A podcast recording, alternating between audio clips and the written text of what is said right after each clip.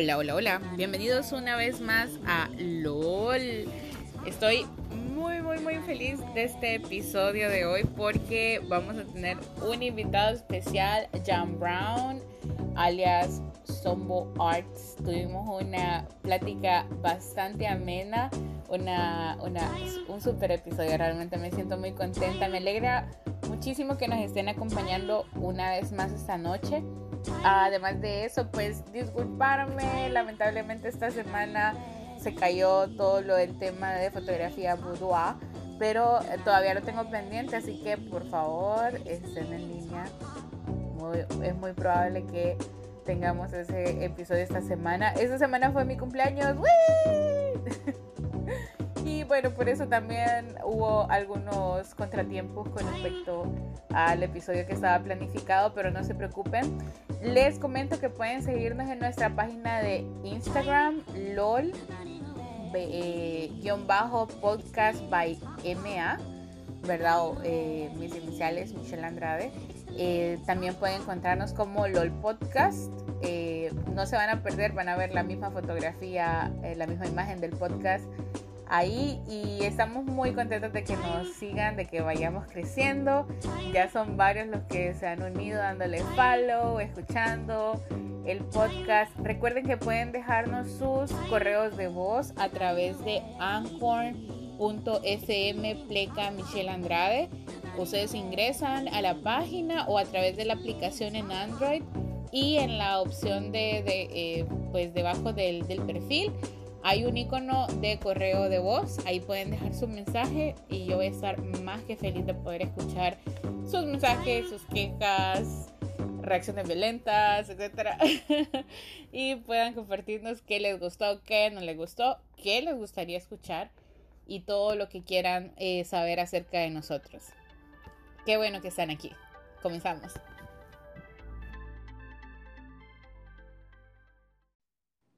Hola, sí, espérate, ¿esto empieza ya o, me va a Sí, ya. espérate, de, que, bueno, Michi, te tengo una pregunta. Ajá. ¿Quieres ser tu propia jefa? Ay, no, es que no sé si puedo encargarme de mí misma. Estás cansada de ser un pescado, quieres pasar a ser un tiburón. Ajá. No tengo nada que ofrecer, pero vamos a hablar de, de ese tipo de gente, de cómo esto podría ser una secta y no te darías cuenta. Oh my god, eso está bien interesante. bueno, bienvenido. bienvenido a LOL, gracias por, gracias por participar. Ah. Este ha sido todo mi intento. Bueno, realmente esta, esta, esta idea de poder hacer un podcast compartido es algo que quería hacer hace ya varias semanas, pero eh, no había encontrado una herramienta hasta que me serviste como conejillo de indias la última vez. Continúo siendo conejillo de indias. Sí, ya me doy cuenta. Y bueno, tenemos la oportunidad de hablar un poquito acerca de, un tema bastante interesante y creo que bastante actual eh, con relación a la, a la pandemia, a cómo la gente se desenvuelve ahora en los empleos y todo eso. Y bueno, antes de comenzar con nuestro tema, Jan, ¿quién soy? Presentate. ¿Quién soy? Ajá. Ok, me presento. Yo soy Jan Brown, tengo 23 años y eh, soy eh, un estudiante autodidacta del arte, ilustración y animación. y, básicamente eso. Hace em, un año, desde 2020, empezando la pandemia, empecé a estudiar arte de manera general. A día de hoy lo sigo haciendo y eh, le mencionaba a Michi que muchas de las ideas y experiencias que he tenido en el transcurso han sido tan atípicas que me parece que eh, es importante como alguien que ha, pasado por este, este corto periodo de tiempo, eh, importante pues darles unas cuantas advertencias de eh, qué es lo que se pueden topar en el camino de seguir esos pasos. Mm, interesante. Muy bien, bueno, Jan Brown y yo nos conocimos en un lugar de trabajo que era pues bastante diferente a lo que él hace ahora. Eh, un trabajo donde requería horarios, requería eh, responsabilidades fijas, requería pues tener como toda esta organización pre eh, asignada, se podría decir, ¿verdad? Y me llamaba mucho la atención, ¿verdad? Hace poquito estaba leyendo un artículo de, de Forbes que indica que de mediado, y es bien, es bien particular lo que decís, de que de inicio de la pandemia decidiste pues como que reinventar, reinventar, ya, ya me confundí, reinventarte, perdón, y Puedes reinventar la palabra, no te preocupes. ya me di cuenta. y de alguna manera eh, poder eh, hacer algo distinto. Y algo de esto hablaba la, la revista, decía que desde mediados del año pasado ha habido un aumento muy grande o casi exagerado del número de personas que están renunciando a sus trabajos y están buscando opciones alternativas, ¿verdad? Eh, generalmente conocemos esto como, como el freelance o el hecho de eh, como hablábamos un poquito en el intro y tratando de encontrar una idea para, para introducir el tema, de, de, poder dedicarte a algo propio, a una idea, en tu caso pues es el arte, ¿verdad? Pero hay personas que han ingresado a, a nuevos territorios, se podría decir, de, de negocios y hablábamos, por ejemplo, la semana pasada, bueno, hace sí, hace una semana de, de OnlyFans, por ejemplo, que es la plataforma que se ha, pues, eh, vuelto mainstream por la, la, cuestión del contenido adulto. Sin embargo, en la parte de arte también eh, hemos visto un boom. Eh, hace muchos años Twitter era uno de los recursos de mucha gente que hacía arte eh, generalmente vendiendo su, su, trabajo, ¿verdad? A través de, comisiones, creo que todavía hay mucha gente que lo hace. Vemos, eh, tengo una amiga que se dedica, por ejemplo, al, al dibujo furry, algo que yo jamás en la vida había escuchado y sin embargo es algo que genera ganancias y es como un submarket que en otros lados se paga muy bien. Entonces, e, es bastante interesante esto de, del freelance, pero es bien también importante, como vos decías, tener en claro qué querés lograr, qué te vas a encontrar en el camino y pues todo esto, ¿verdad? Entonces, eh, vos tenés una página actualmente, ¿cómo se llama tu página? En línea mi, mi seudónimo es, es Sombot. Eh, y eso está eh, como son arroba arts en Instagram y, e igual en Facebook. Actualmente estoy algo inactivo ahí por el mismo tema de que hace unos meses decidí eh, invertir más tiempo en mis estudios antes de continuar con el, el tema de, del freelance, ¿no? Porque, bueno, o sea, tal como hablabas antes de que uno se tiene que preparar específicamente para la meta que tiene y eso viene desde el entender cuál es tu meta, ¿no? Si te vas a salir del dogma, que es tener un trabajo convencional o ir a una universidad en donde ya el camino está, entre comillas, pavimentado, entre comillas, de nuevo, asegurándote el éxito, entonces, para eh, desviarte de ese camino, realmente tenés que tener una muy, muy buena razón, ¿no? En la que vos mismo creas fuertemente porque el, eh, bueno, uno de los principios o bases fundamentales que diría yo para entrar al mundo del freelance o ser autodidacta en tus estudios es, la honestidad. Y sé que esto parece cosa de, de, primer grado de escuela, valores morales, pero eh, desde el momento que vos no sos honesto con, con vos mismo, con de lo, lo, que querés, no solo de ser honesto con los demás, que eso ya es una obviedad, pero eh, uno tiene que evitar mentirse a sí mismo eh, en el sentido de marcar ambiciones, sabes, que, que, uno sabe que no están dentro de su alcance, pero lo ponen ahí como que yo voy a lograr hacer esto solo con la esperanza. Entonces, la honestidad no solo es, eh, no solo es decir la verdad, sino que eh, tratar a los hechos con la verdad. Es decir, conocer qué recursos tenés eh, y realmente poner de, de, tu parte, ¿no? Porque tal como estaba, decía de que en el trabajo en el que yo estaba antes, que trabajé como tres años y medio, ya mi día era llego a esta hora, a esta hora hago esto, a esta hora hago esto, bueno, luego a comer, regreso, hago esto, esto, pero ya está marcado todo mi día. Correcto. Entonces, em, cuando estás como a un estudiante autodidacta, un freelancer, nadie te va a decir qué tenés que hacer a qué hora y nadie te va a obligar a hacer nada. Por lo tanto, aquí, aquí contra quien vos vas a combatir es con vos mismo, porque como hablamos antes, sos tu propio jefe. Claro.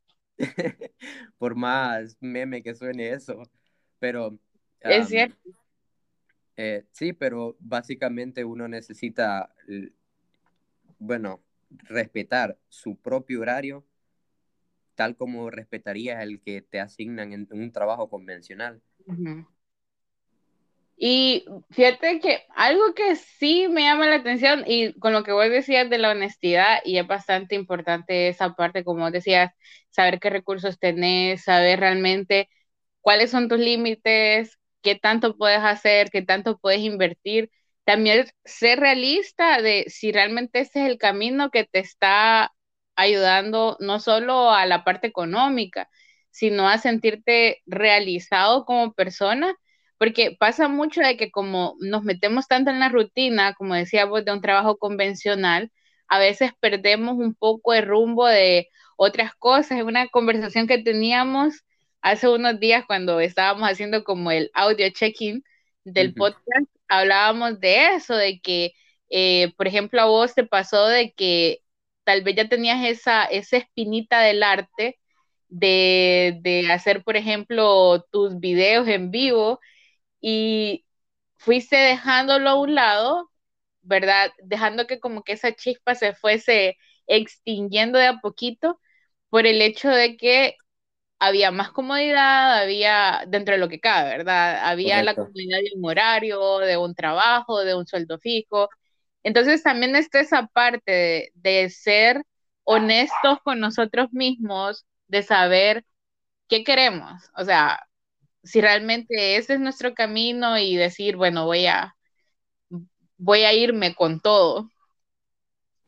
Pues eh, yo lo veo como ah, algo profundamente existencial en el sentido de que eh, tu rutina diaria o la manera en la que vos te manejas eh, en, tu día a día es quien sos. Vos existís siendo eso.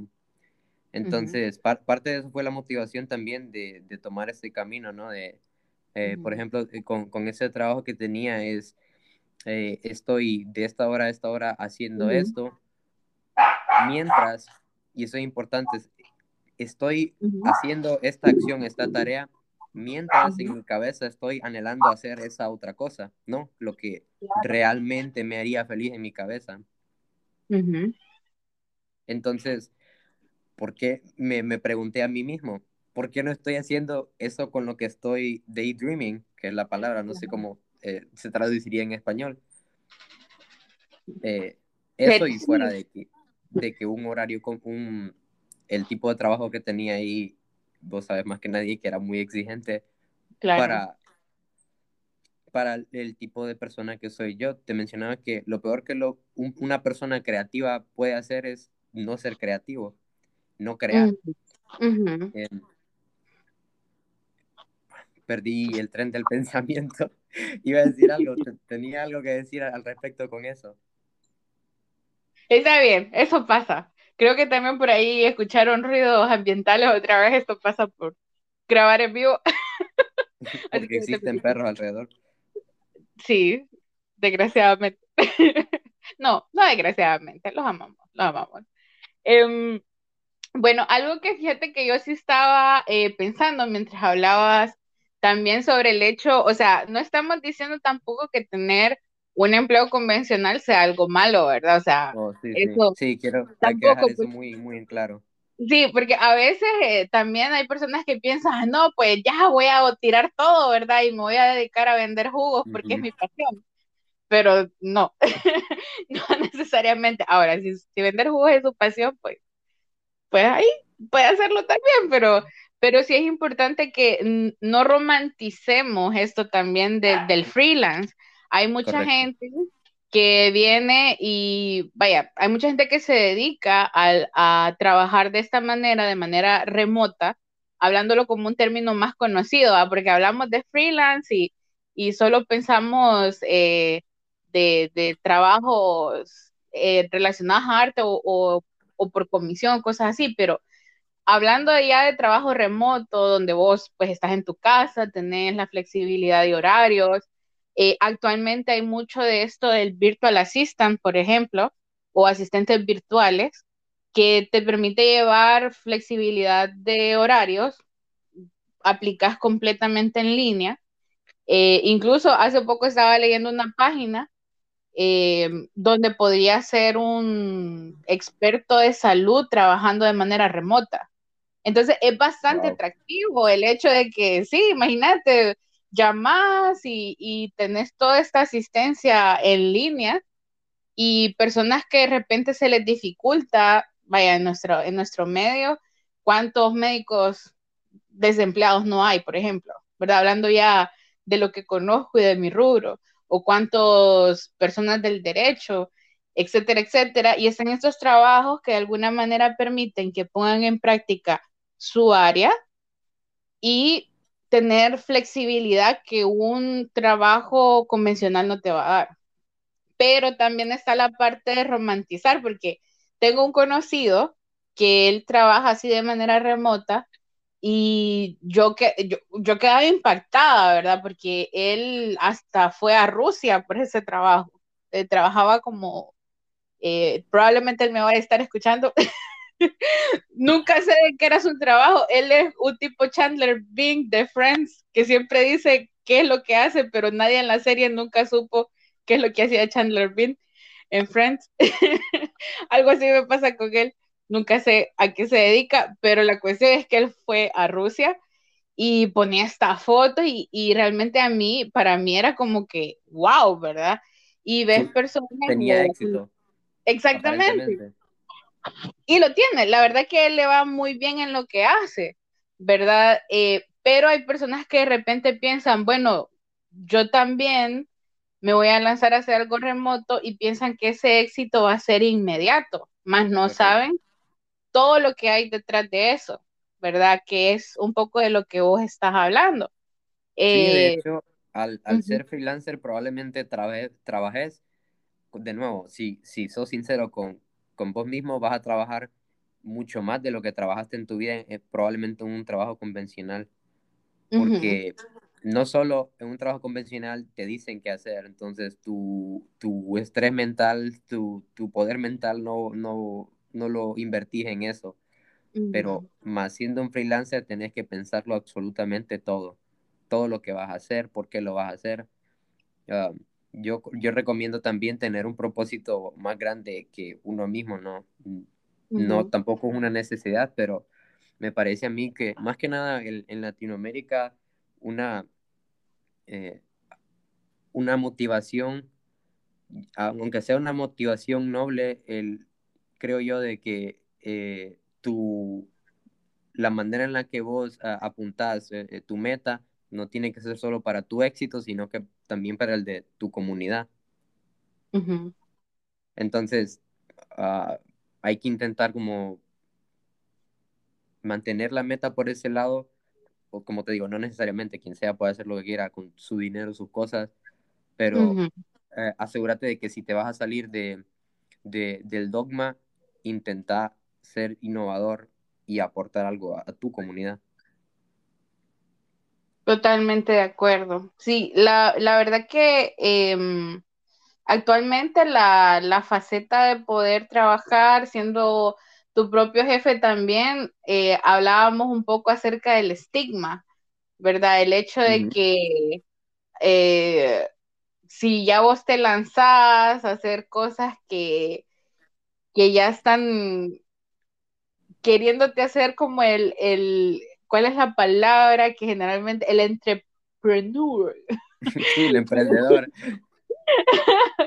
es, bien también, eh, tiene su estigma porque hay muchas personas de que no entienden de que para que vos hagas todo este proceso hay preparación, hay sangre, lágrimas, de todo detrás de eso.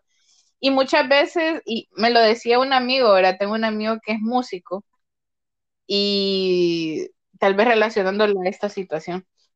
Tengo un amigo que es músico y estaba esta persona que tocaba en una banda con él. Y pues una vez me acerco, lo saludo y este chico era como que súper elevado, ¿verdad? O sea, él, el full rockstar. Y le digo a mi amigo, no, este man me cae mal porque todo creído, como que fue, y él me dijo algo que me cambió un poquito el mindset, me dijo, es que esta cosa es así, chiqui. O sea, o te lo crees o no lo logras. Correcto. Y tiene mucho sentido y es cierto, o sea, para que te, para que la gente te vea como, como el rockstar, ¿verdad? O sea, te, la tenés que, como tal.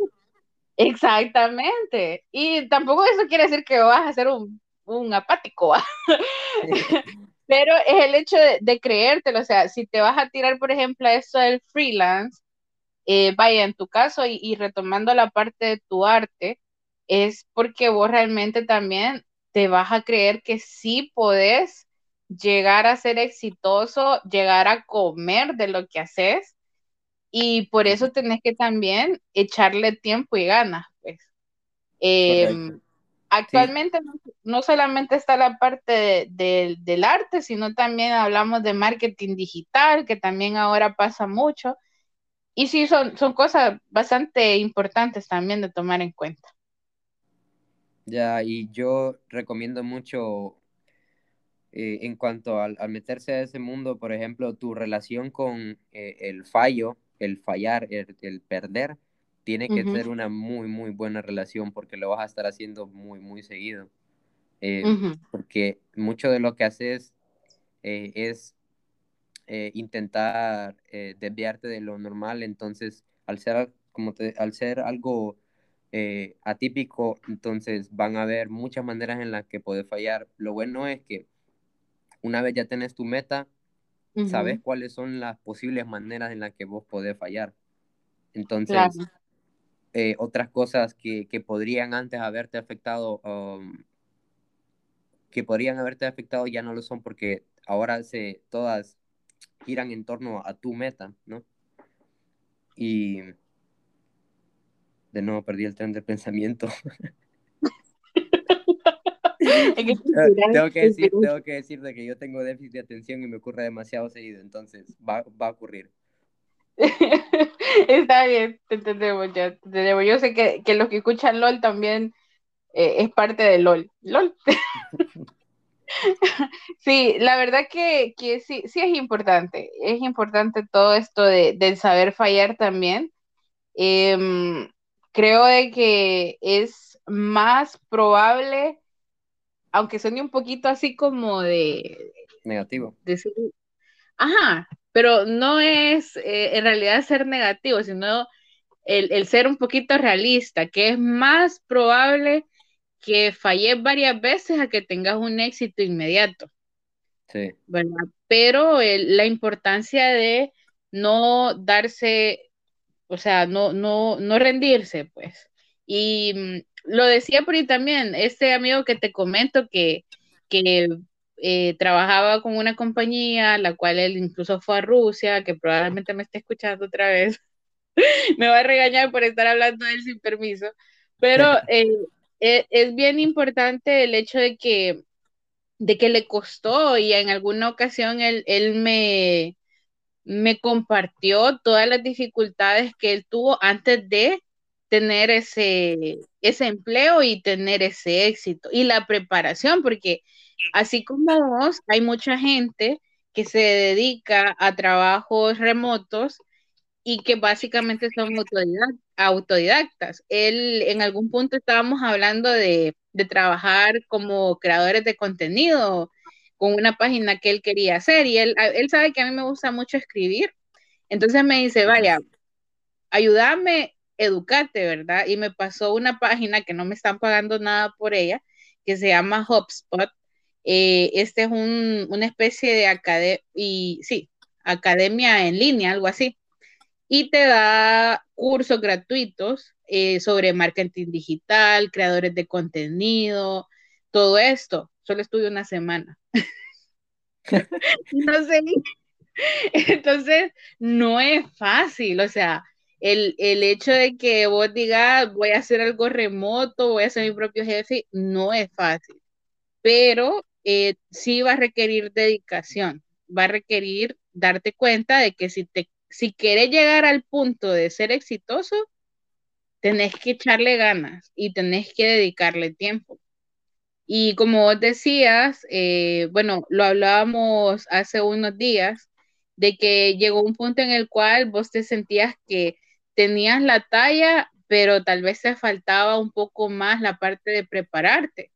Y eso como volvemos a la parte de la honestidad, de que, o sea, llegaste a un punto de decir, bueno, tengo que mejorar. Y me contaste que, que un artista te ayudó también con este proceso. Sí, eh, eh, hace unos meses me empecé a sentir estancado con lo que yo podía aprender eh, solo. Y de hecho quería tocar ese tema que es todo lo contrario a, porque hasta este punto hemos hablado de que es difícil tener que ponerle ganas. el, lo contrario es que hay gente que es exageradamente productiva y no necesita que le digamos eso. Ah, pero se van a enfrentar al problema que está al otro lado del espectro que es cuando, eh, y me, me, sucedió a mí, eh, es cuando uno es arrogante, porque al, al, al, uno enamorarse mucho de sus ambiciones, de sus sueños, tiende a ser arrogante, a creer que uno puede con todo, eh, con todos los proyectos que se propone. Ojalá que sí, pero siendo realistas, muchas veces uno necesita ayuda. Entonces, fue en ese momento, empecé a, a dibujar menos, porque pensé, me ocurrió algo muy raro. Te voy a contar esto de esto paranormal. un día me levanté en la mañana eh, con, con, sentía como que aún estaba en un sueño. Y a mí mismo me, me decía de que soy arrogante. E, era como escuchar una voz, como a mí mismo decirme que soy arrogante. Y en todo el resto del día no lograba quitarme ese pensamiento. Yo, ¿por qué soy arrogante? ¿De, de qué se me vino ese pensamiento a la cabeza? Y hasta le pregunté a mis amigos cercanos, les pregunté, ¿ustedes creen que soy arrogante? yo no sé por qué, por qué tengo ese pensamiento, pero a lo mejor lo soy, yo, no, yo no lo sé. Me dijeron que no, que no han visto nada arrogante en mí. Y no es sino hasta hace muy poco tiempo que me di cuenta por qué yo sentía que era arrogante y era que eh, pensaba en hacer muchos proyectos grandes a la vez eh, y tenía mucha comida en mi plato. Entonces, ahí em, son mucho más propensos a fallar porque es cargar con todo eso vos solo, ¿no? Claro. Entonces ahí dije, no, tengo que volver unos pasos atrás y, y reconstruirme una vez más. Entonces dije, me voy a quitar, primero me voy a quitar de encima el tema de las redes sociales, porque uh, por lo menos para mí eso es un tema que distrae mucho. Instagram, por ejemplo, es buen lugar para los artistas, eh, pero me di cuenta que yo a este punto no tengo el nivel para poder eh, sacar contenido tan rápido como Instagram lo requiere, ¿sabes? Que quien sea que haya intentado ser influencer o algo en Instagram, sabe que las redes sociales ahora eh, te piden tener consistencia, que, que seas constante con, con, el contenido que estás tirando. Entonces yo dije, yo no puedo dibujar tan rápido porque cuando lo he intentado me he matado a mí mismo eh, mm. con estar de, un día entero dibujando y dibujando porque tengo que sacar este dibujo.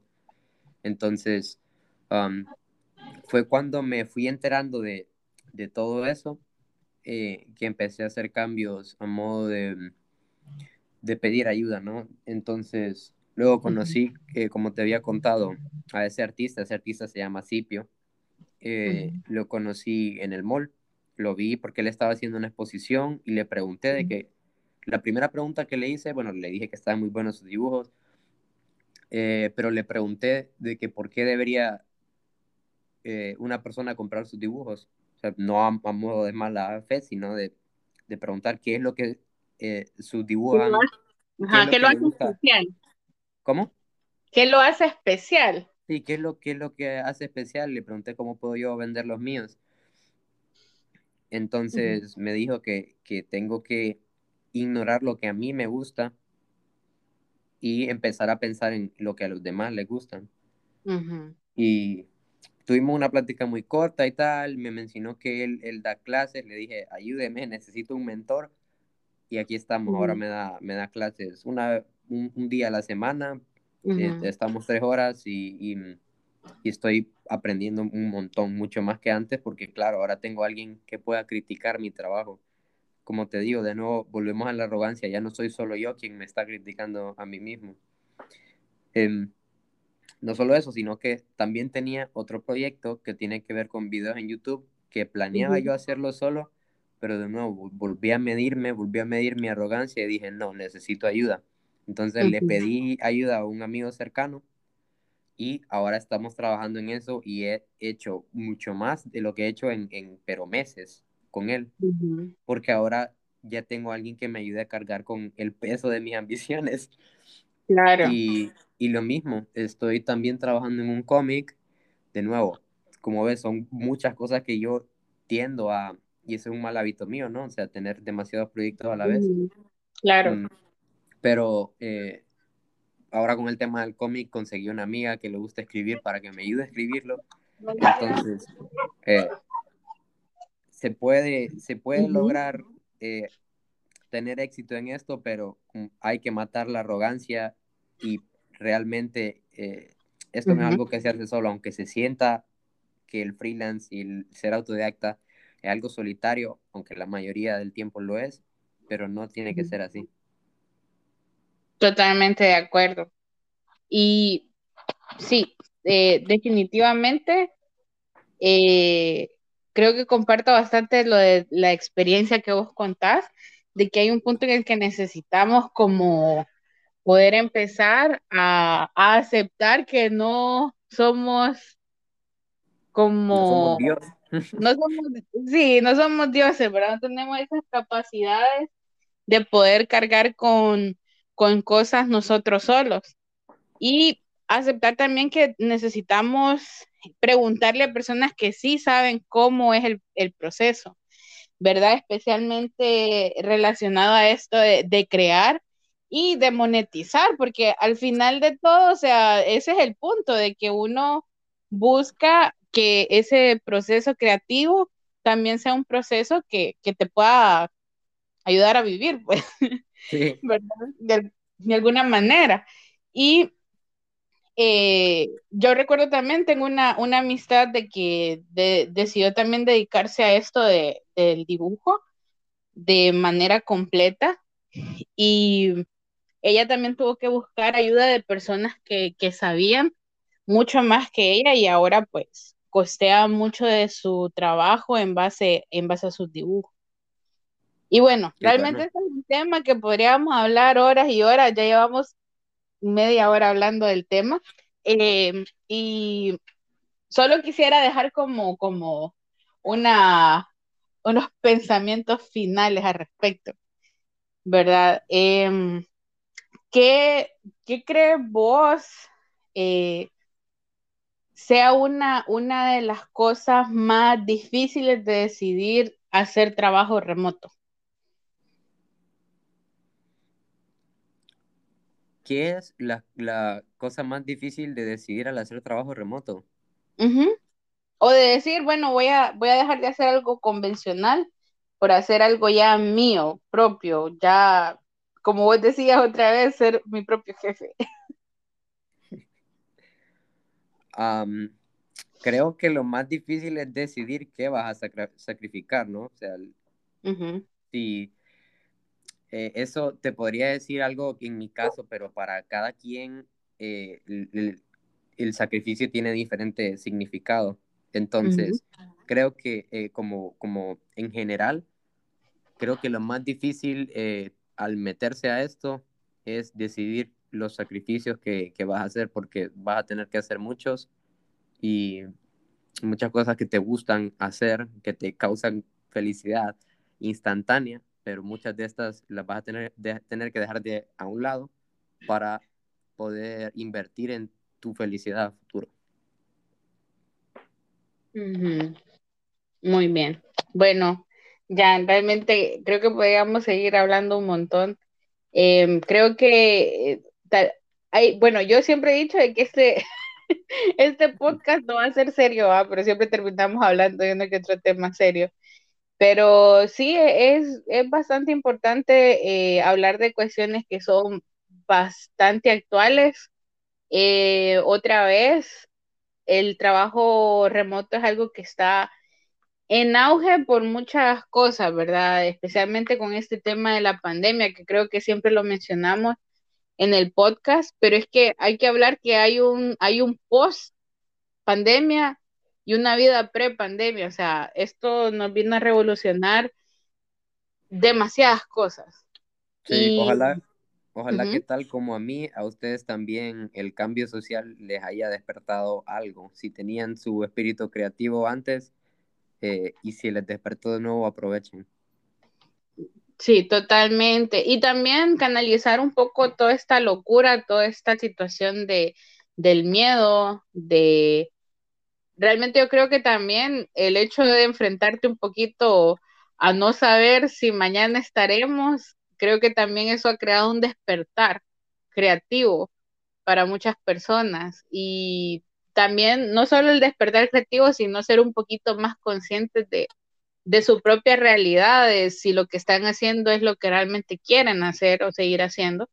Y bueno, el trabajo remoto provee muchas oportunidades, eh, tiene sus riesgos, tiene sus grandes beneficios, pero sobre todo, como mencionabas al inicio del podcast, lo más importante es la honestidad con nosotros mismos. Entonces, no sé si querés agregar algunas palabras finales. Ah, no, podría extender mucho más el tema. podría, les recomendaría mucho, si saben inglés y para, si, si fueron con un tono un poquito serio de esto, eh, que vayan a Netflix y vean el, el, especial de comedia que se llama Inside de Bo Burnham. Eh, creo que mucha gente que, que, se le despertó la creatividad eh, durante la pandemia se van a sentir muy identificados. Excelente. Bueno, vamos a anotarlo por ahí y probablemente vamos a agregar algunas de esas referencias dentro de la descripción del podcast. Jan, muchísimas gracias por dedicarnos unos minutos a pesar de, de todos los ruidos, ruidos ambientales, pérdidas de memoria, pérdidas de track mental. Ah, no, gracias a vos. Ya te, he dicho varias veces que me parece siempre divertido hablar con vos, sea en podcast eh, o no, y para mí es un honor ser el, primer invitado, aparentemente, ¿no? Soy el primero. Eh, bueno, para mí es un honor y ojalá, ojalá que esto eh, te esté funcionando y tengas mucho éxito. Muchísimas gracias, Jan. Y esperamos tenerte en algunos otros episodios, uno que otro por ahí, y tal vez hablando un poquito más de cómo has ido evolucionando con tu arte, hablar también alguno que otro tema no tan serio, ¿verdad? Y bueno, muchísimas gracias a todos los que nos oyen. Muchas gracias por conectarse un poco más. Este podcast creo que este episodio duró un poco más de lo usual, pero realmente creo que vale la pena muchas de las cosas que mencionamos. Eh, les invitamos también a poder seguirse conectando. Perdón porque todavía tenemos pendiente algunos de, de los temas que algunos me han estado escribiendo. Eh, también tenemos una complicación ahí con el tema de fotografía boudoir, pero eh, estamos pendientes también con ese tema. Muchas gracias, Jan. Entonces, los esperamos en una próxima entrega de LOL. Gracias. Este episodio fue traído a ustedes gracias a Anchor.